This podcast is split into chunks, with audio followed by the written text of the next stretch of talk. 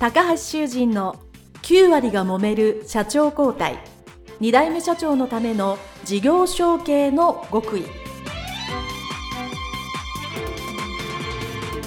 この番組は2代目社長専門経営コンサルタント高橋修人が経営に悩んでいる2代目社長やこれから社長になる後継者に向けて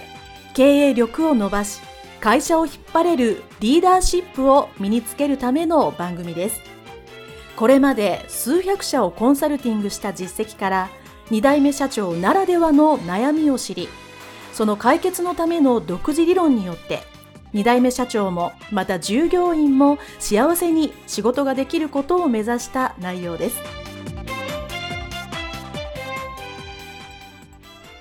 皆さんこんにちは。世代経営協会理事長高橋修人です。本日は株式会社堺食品堺慎吾社長のインタビュー前編その2でございます。前編その1では堺食品に入社するまでのサラリーマン時代の話をたくさんしていただきまして、国際金融で非常に厳しいサラリーマン生活をした後にさらにアメリカの大学院で、約2年ですね、もう必死に勉強したという話を聞いていただいてですね、もうここまでも後継者、後継社長の中でものすごい頑張ってらっしゃるなというのはですね、お分かりだと皆さん思いますので、いよいよここからは堺食品に入社した。その後どうなったか。全く畑違いの自分の会社に入るわけですね。それはそれで今からたくさんのご苦労があるというのをですね、まあ、どういうふうに乗り越えられたか、どういうことをされていたかというのをですね、ぜひ中心にお聞きいただければと思います。それでは、坂井社長のインタビュー前半その2、スタート。まあ日本に帰ってこられて、で、まあ堺食品にお仕事するとか入るということになったんですけど、そこからまあ社長になられるまでは、何年ぐらい、まあ、いわゆる後継者期間があったんでしょうそうですね。まあでも5、6年。5、6年。はい、あったと思います。じゃあその5、6年の話をもう少し聞いていきたいと思うんですけど、はい、まあ、まあ、正直、まあ、今お聞きのリスナー皆さんそうですけど、金融にいて、その後、アメリカに行って留学して、えー、大学院でですね、あの、修士を取られたということは、まあ、普通にこれ、文字だけ読むとめちゃくちゃエリートなんですね。エリートが、まあ、会社に入ってきたということになってですね。多分その、とはいえですね、失礼ながら、まあ、堺職員さんは、まあ、うちの会社よりもだいぶ大きいけど、いわゆる中小企業なわけですよね。まあ、そうすると、こう、社会人経験もあって、まあ、会社に帰ってくると、なんか、いろいろ、まあ、違いがあったり、あなんか、思ってたのと違うな、みたいなことがいくつかあったと思うんですけど、最初の頃ってなんかそういうこう、今までのキャリアと比べてなんかこれが違うぞみたいなって気になったことってどんなことありますか？まず最初にですね誰も何にも言ってくれないっていうところから あの結局後になれば当然わかるんですけど役に立たないわけですよレストランの会社じゃないですか。はい、ああ、レストラン業、業じゃないですか。はい、で、一番大事なのは今でもそうですけど、まあ、もちろん現場ありででお食事を作ってお客様にサービスするっていうのがなりわいの根幹ですから、はい、金融のキャリアがあろうと留学してようと、まあ、端的には何にも役に立たないんですよ。まあ、そうそうですね。入った瞬間は何の役にも立たない、ね、立たないんですよ。はい、でただそのやっぱり会社組織なので、うん、例えばその新しく入ってきた人には例えば先輩がついて、うん、で、まあ、君こういう仕事をまずあのやってみなさいから始まり、うん、あの例えばこれができるからここからちょっと学んでいこうかとか会社の成り立ちをこういうふうに学んでいこうかみたいな、まあ、一通りのなんかその若干プロトコル的なものがあると思うんですけれども、うん、当時でもその社員さんの数はかなり100人ぐらいいたのかなと思うんですけど、やっぱりこうじゃあ料理のバックグラウンドとかサービスのバックグラウンドがない人がある日突然会社に来たとしてその人に何をやってもらうかとかその人の何がその会社に貢献するのかっていうことをその何かしらその仕組みとしてこう育てるような会社ではもちろんないので、うん、そうですよね。はい話し飼い状態です。で、当然その銀行時代に学んでいたこととか、うん。その大学院で勉強したことっていうのは、比較的その、まあ、大きな会社の論理とか、うん。大きな会社の仕組みみたいなものがベースだったので、とにかくその、もう話もわからない、うんそのみんなの言ってることもよくわからない、うん。で、僕の言ってることも当然彼らはよくわからない、うん。うん。ね大変だ。でその僕もなんかこうな何かしら役に立ちたいんだけど、うん。別に卵焼き作れるわけでもない。それすらできないレベルなの料理もできないしサービスももちろんできないし。うん。あこれは自分が何かしらこう会社に貢献できることを自分で探していって、うん。結果を出すとこまでやんないとずっと話し飼い状態だなって思ったんですよ。じゃあ、なんか、まあ、社長、まあ、お父さんからこれをやれっていうふうな、こう、なんか明確なのはなかったんですよね。ゼロです。まあ、よくあるのは、まあ、僕も、うちの会社で昔ちっちゃい飲食店やってる時に、とりあえずお前この会社黒字にしろって言って、大赤字のお店を任せて、ずっと赤字のままで、あの、ひどい目にあったんですけど、そういうのもなく、もう、まあ、当然ね、その店長さんである料理長はいすでにお店にはいらっしゃる状態なので、はい。まあ、それ、とりあえずなんとなくの肩書きはつけられたと思うんですけど、はやることがないってのも大変ですよね。そうですね。本当にやることがなくて、ただその社員さんたちは、まあ出てくださるわけじゃないですか。うんその社長の息子が来て、うんまあどうやらなんか、どっかで勉強してきたらしいぞと。うんで、ななんかやってくれるんじゃないかみたいな、うんまあ期待を持ってくださってた方ももしかしたらいらっしゃるかもしれない中、ただ、まあ父は当然、まだ当時もすごい忙しい人でしたまあいないわけですよ、会社に。あの、もうあっちこっち飛びなるほど。回っはいで、まあもちろん指示も何もないですし、で、社員さんたちも日々の、まあ営業は忙しいので、海のものとも山のものとも料理もできなければサービスもできない社長の息子が来たところで、どう相手すればいいのこの人っていう 確かにそうですね。ですよね。で、やっぱりこう、かといって、じゃあ、例えばお掃除とか、そういうその若い1年目の社員さんがやるようなことをやれとも言えないじゃないですか。まあ私が率先してやればよかったんですけど、うんやってくださいっていうのもまあなかなか勇気のいることだと思うので、となると結局何が起こるかというと、まあ、浮くわけですよ。そうですね。はい。で、本当に、あ、これは大変なことになったぞ。うん俺役立ってない。まあそれがもうすごい心理的に辛い。それも大変だはい。で、じゃあなんかこう、今から料理勉強して料理人になりますなんて甘い世界ではないので、な。無理だな。無理だし、じゃあそのサービスマンとして、その朝から晩までお客さんを接客なんてあの大変な仕事ですよ。うん。もうあの腰が痛いとか足が痛いとか言ってらんないです。なので、少し逃げました。もう怖くなって、うん。これ俺もうちょっと無理だわと。うん。うん。役に立たないので、ちょっともうこれ、あ銀行戻ろうみたいな 気分的に。はい。そんな感じに弱気になった時もあったんですね。めちゃくちゃ弱気になりまして、とにかくその、会社に来てやることがないっていう、いわゆる昔で言うその、窓際族って言葉があったじゃないですまか。たギャ族。あの、会社の資料室に追いやられてうん、終日放置されるみたいな。でもそれに近しいぐらいに、その自分が役役に立ってない認識が強かったので、本当にこう、フラッと外に出てって、あの、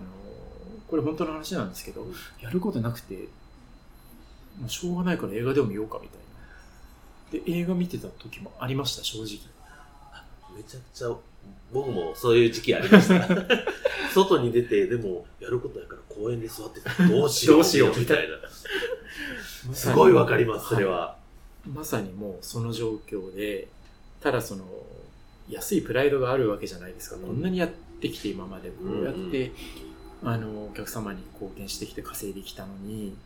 なんで俺昼間っから映画見てんだろうみたいな、もう、ちょっとこう、追い込まれてしまって、で、かといっても周りはその、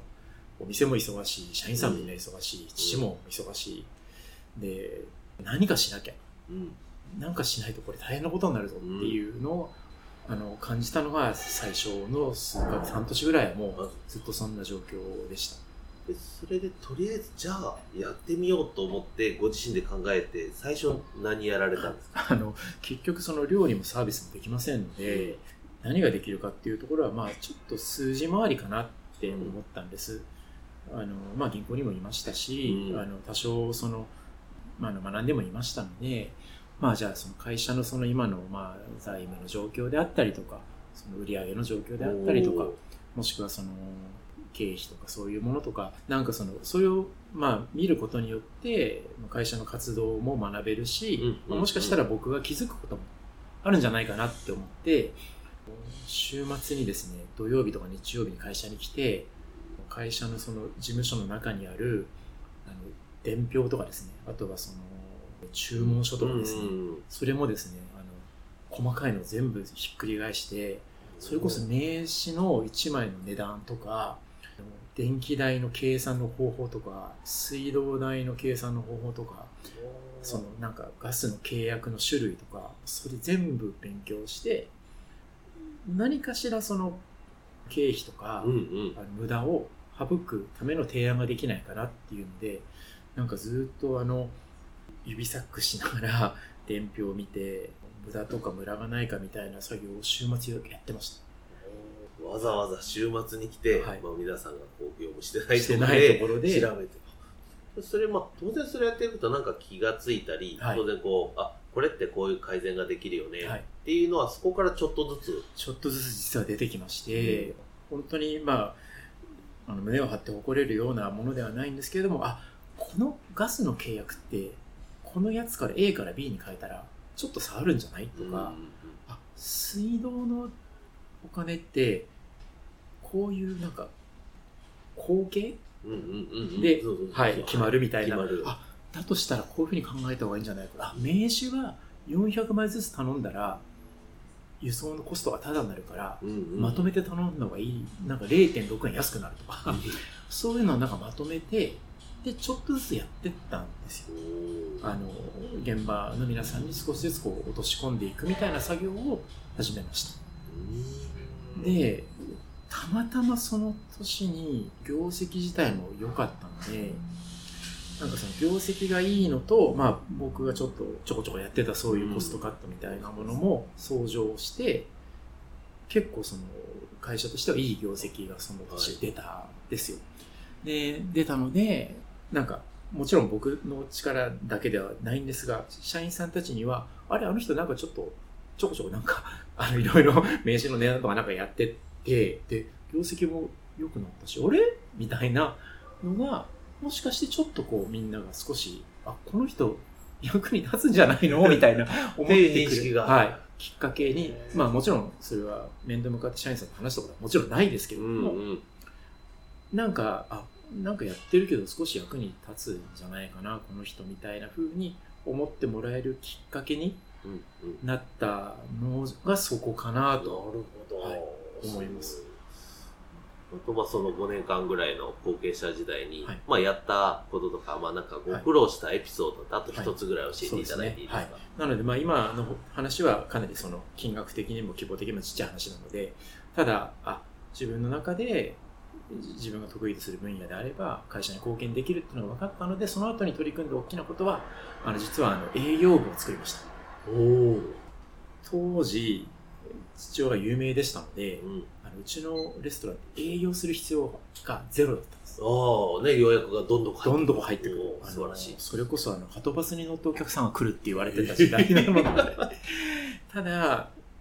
弊社のお店も規模が、フランス料理のレストランとしては大きい規模の店舗が多いですし、テレビのブームっていうのはいつか終焉が来るのでその日々、その何十人、50人、60人って入るお店を満席にしていくことって、このブームが去った後、正直厳しいだろうなと思ってはいたんです。はい、なので、あ、だったら、まあ、営業部を作って、うんまあ、法人さんであるとかう、んその宴会需要を効果的に取り込むっていうことを、るほど、はい今から仕込んでおかないと、これ多分大変なことになるんじゃないかなっていう。もうもう減ってからやったんだよ。間に合わないですよね。間に合わないんでそういうのは。で、営業であれば、その、私も金融機関の時代とか、まあ、留学時代とかいろんなところで、まあ、人脈が、人脈というか、おつながりがあったものですから、そのいろんなきっかけを作ることは僕にはできるだろうと。っていうふうに、当然そういう金融商品を売ってはりましたから、まあ普通にこう提案なり営業は、当然まあ普通の、まあ飲食店の現場の方は大体僕は想像でわかりますけどより 絶対得意ですよね。そうですね。はい。はなので、その、まあ、大手企業さんはじめ、名だたる会社さんにご挨拶に行って、で、こういう形でその会社のパーティーとか、うんまあ、新年会とか忘年会とか、社員さんのインセンティブの会とか、まあ、いろんな形でうちのお店使ったら喜んでもらえますよ的なものを、それこそですね、これもまたあの、夜鍋的な話になっちゃうんですけど、うん死ぬほど直筆の手紙を書きました。本すごい。当に検証になるぐらいに、まあ、当時まだ SNS とかなかったので、うん、まあそうですね。アナログに、その、ホームページで会社の代表の住所を調べて、で、その、広報部とかの住所とか調べたりとか、あとなんかネットで検索して、権限者につながりそうな、あの、秘書さんの名前とかをなんかいろんなパーティーのなんか雑誌とか読んで、あ、なんかなんとか会社の秘書さんってこういう名前なんだとかっていうのを見つけて、でその秘書さん宛てに手紙とか書いたりとか。おすごい。なんか結構必死にやってました。これすごいですね。はい全部手書きです。手書きで雑誌で見た面識のない方に手はい。紙を書いて、一度そう説明させてくださいと。ただけませんかっていうのを、すっごいやって、ですも、ごい。10件に1件ぐらい連絡来るんですよ。おお。でなんか結構来ますね。10件に1件なんて結構いいですね。いいと思います。それでなんかあの、あなたの手紙読みましたと。で、一度会ってもいいよって言っていただいて、結構大きな自動車会社さんの役員さんとか、うん生命保険会社さんとか、商社さんとか、結構実はそれきっかけで行かせていただいて、で、その会社さんの役員さんのお食事会に使ってもらったりするようになったりとかっていう今でもついてます。すごい。はい。でもそういう形でその、まあ、営業部っていうのを立ち上げるっていうことをその次にやって、まあ、ある程度その、僕のその、まあ、立場というか、あのうんうんうんそう、役に立つ部分をこう、作り上げることが、あの、できたんじゃないかなと。ただ、一つのエピソード、まだすいません、ちょっと長く話しちゃってあれなんですけど、やっぱ社員さんは営業部を作るって言った時に、一人のその、子さんの社員さんがおっしゃってたのは、あの、僕名前は慎吾なんですけど、慎吾さん、あの、営業部っていうのは、お客様のところに行って頭下げてくるんですよねって言うんですよ。そうですよ。お店使ってくださいって頭下げに行くのが仕事ですって言ったら、本人はもう覚えてないかもしれないですけど、あの一言言われたのは、恥ずかしいからやめてくれっうんて言われたのを今でもよく覚えてまして、うんえなんで恥ずかしいのって言ったら、うんうんいや、お店のお客さん来てないみたいだから、うんうんいやそそそお客さん入ってない店みたいじゃないですか。なるほど。いや、そうじゃん、みたいな。当時ちょっとこうなってたので、あの、いや、そんなね、あの、来てくださいって頭下げるのは、うちの店としてはどうなんですかって言われ、あ、こういうメンタリティなんだ。もう黙っててもお客様が来るっていうものに慣れてらっしゃる社員さんたちなんで、ぜひうちに来てください。あの、何かサービスしますとかっていうのに対して、やっぱり強い抵抗感と嫌悪感うん。まあ、それいい悪いじゃなくて、うんうんうん多分それがもう素直な思い。はい。あ、そうなんだ。もちろんそれは尊いんだけれども、もっともっと多くの人に知ってもらう。うんもっともっとそのいろんな機会で使ってもらうっていうことは必要だから、これはやりたいっていう話をして、うんやっぱり最初は理解をいただけなかったかもしれないんですけども、まあ今はそれが一つのまあ部門としてあのきちんと成立していますし、多くの会社さんにいろんな形で使っていただいているので、その時にやっぱりこうマインドセットを変えるっていうのは必要だったし、うん。その僕の働きかけも役に立ってるんじゃないかなっていうのが、まあもう一つ、その、あの伝票をチェックした日々と、その次の日々としてはそういうのはあります。はい。ありがとうございます。後継者時代でたくさん話していただきました。はい。とはいえですね、まあ、いろいろご苦労もあったかと思いますが、まあ、そういうことで、まあ、営業部、行政が上げられてということで、まあ、えー5年間ぐらい後継者時代されて、まあ、いよいよ社長になられる時のお話は後半ではいお聞きしたいと思うので、一旦ここでお別れしたいと思います。どうもありがとうございました。ありがとうございましたはい。坂井社長のインタビュー前編その2はここまでということでございます。前編だけでもたくさんお話しいただけましたので、少し前編だけのポイントというかですね、特に聞きどころを少しここでお話をしたいと思います。まあ、一つ目はですね、これ前編その1で入社するきっかけというか、その時のエピソードですよね。大学院を卒業するとき、最後ですね。卒業式にお父様を呼んで、その時に、どうするんだというふうに聞かれて、でもし継がないんだったら、いろいろ考えなきゃねって言ったとこに、強烈に自分のその事業承継をですね、考えたというお話でした。これは、そう、明確に言われた方と言われてない方がいらっしゃるので、明確にどうするんだっていうふうに言われたということはですね、非常に良かったと思うんですね。でも、これを聞きの後継者の方、特に事業職前の方はですね、聞かれないパターンっていうのもあるので、これはできればですね、私のまあ、協会とかコンサルではいつも言ってるんですけど、言われるのを待つっていうのはちょっと受け身なので、じゃあ自分がこの先どういう風な人生を歩むかというのをですね、ぱり一回しっかり考える時間を取ることが必要だと思うんですね。でこの酒井社長もですね、えおそらくこの時、サラリーマンして大学行っても35歳前後ですよね。それぐらいの年齢までに自分の会社を引き継ぐということを全く頭の中の選択肢から1ミリも考えなかったということはないはずなんですよ。どちらかというと考えないようにしていたという方がほとんどだと思います。なので、じゃあ結論は出さなくてもいいんだけど、もし引き継いだらどんな人生になるのか。じゃあ、このままサラリーマン続けたらどうなるのか。それとも全く別の職種に転職したらどうなるか。そう、いろんな選択肢をですね、真剣に考えるっていうのがですね、これが非常に重要ですね。酒井社長の場合は、たまたまというか、そういうのをおそらく自分で手繰り寄せたっていうですね、運もあったと思うんですけども、このまま金融に戻るのか、会社を引き継ぐ。引き継がなかったら自分の引き継ぐはずだった、まあお父さんやられた会社が、まあなんかなくなるのか M&A かわかりませんけど、どうにかなる。じゃあ自分の選択でいろんなことが決まるっていうところに、ちょうどそのターニングポイントに立ったわけですね。これはもう真剣に考えますね、誰でも。でもそれを待っててはいけないので、後継者、後継者長の方自分である程度年齢になったら、それこそ30歳でもいいし、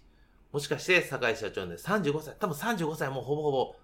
ラストチャンスだと思います。これ40歳だともっと難しいですから、30歳とか35歳ぐらいの間で、どこか自分で今日、もしくは今年考えてみようっていうのをですね、ぜひぜひやっていただければと思います。まあ具体的なやり方はですね、ちょっとまた別の回でも喋ってますので、それを参考にいただければと思いますし、まあ私のね、時代経営協会なんかでもお話をさせていただいてますので、やっぱり自分が自分の人生ですからね。これからどういう風になっていくんだというのをですね。やっしっかり継ぐっていうのも選択肢だし、されるまで継ぐっていうのは選択肢。一生懸命、もちろん仕事だけではなくてですね、家族の関係性もあるし、経済的なこともあるし、皆さんの自己実現であったり、プライベートの充実もあるでしょ。そういうのを総合的に考える時間をぜひ取っていただきたいっていうのがポイントの一つ目。まあ、二つ目はですね、前半なんで後継者時代。会社に戻ってきて、やることがない。もしくはやることを言われないというのはですね、このほんと、ポッドキャストのインタビューでも、しばしば、2割ぐらいの方ありますね。はい。あの、話しがいっておっしゃってましたけど。まさにそういう時ある。じゃあどうするか。ですね。これがもし20代、もう私も28で会社に戻ってきますから、20代であれば、なんかやることありませんかとか、仕事与えてくださいとか、何でもやりますと。もう現場で一緒に汗流します。私もそうでしたけど。これ全然いいです。これは割とわかりやすい。ただ、酒井社長のに30代、しかも30代真ん中ぐらいでですね、社会人経験もある、自分もやってきた自負もある、プライドもある中で、じゃあ一から、私もね、お店のトイレ掃除から始めましたけど、じゃあそっからやるかと。別にやってもいいんですけど、周りもそれやってたら言いづらいんですよね。言いづらい環境がある。なので、じゃあ、せっかく学んできたこと、自分の経験したことで、この会社に貢献できることは何だろうかというのを一緒に考えたんですね。なので、坂井社長は後継者時代にやったことが一つがまず、お金回りですね。どうにかして、当然会社ですから、自分の得意の金融とか銀行とか、財務の力を貸して、自分の会社の財務をより良くしよう。資金繰りをより良くしよう。利益を高めよう。ということをやられた。で、もう一つは、自分がその営業職をやってるんですから、やってましたから、その営業職の力を発揮することができないんだろうか。ということで、法人営業された。これあの、聞いてるリスナーの方はですね、法人営業、なんでしなかったの？すればいいじゃないというふうに簡単に思うんですけど、これやっぱり飲食業の方ってやっぱ法人営業するっていう感覚が非常に薄いですよね。お店で一生懸命毎日頑張ってればお客さんはどんどん来るというふうに思ってます。もちろんそれはそれで正しいんです。それはやることは前提なんですけど、ある程度の規模の会社になると、やっぱりお客さん来てもらうために PR であったり営業するっていうのは非常に大切なんですね。で、これがないと。で、自分はできる。よし、やろう。もちろんそこで、この本編の中でもね、おっしゃられた通り、営業なんかしに行ってお客さんに頭下げたら、繁盛しないお店と思われるじゃないかと。やめてくれと。いうですね。これね、言われると相当辛いですよ。ちなみに私も言われたことあるのでわかりますけども、相当辛いです。でもそれを乗り越えてなんとか。でも、やらないといけないという責任感で営業部、まあご自身が責任者となってやられて、そこからお客さんが増えたっていうですね。これも成功の体験ですね。で、これをやることによってご自身もそうだし、社内でやっぱり後継者、後継社長がやっぱり会社に貢献してくれる人なんだっていうのです地位が確立できたっていうのがあると思います。なのでやっぱそのお金回りと新しいお客さんを取っていくっていうのですね、これは後継者、後継社長、やっぱり一番関わりやすい部分の一つだと思ってますので、ぜひ後継者、後継社長の方これ参考にしていただくといい取り組みだなと思っております。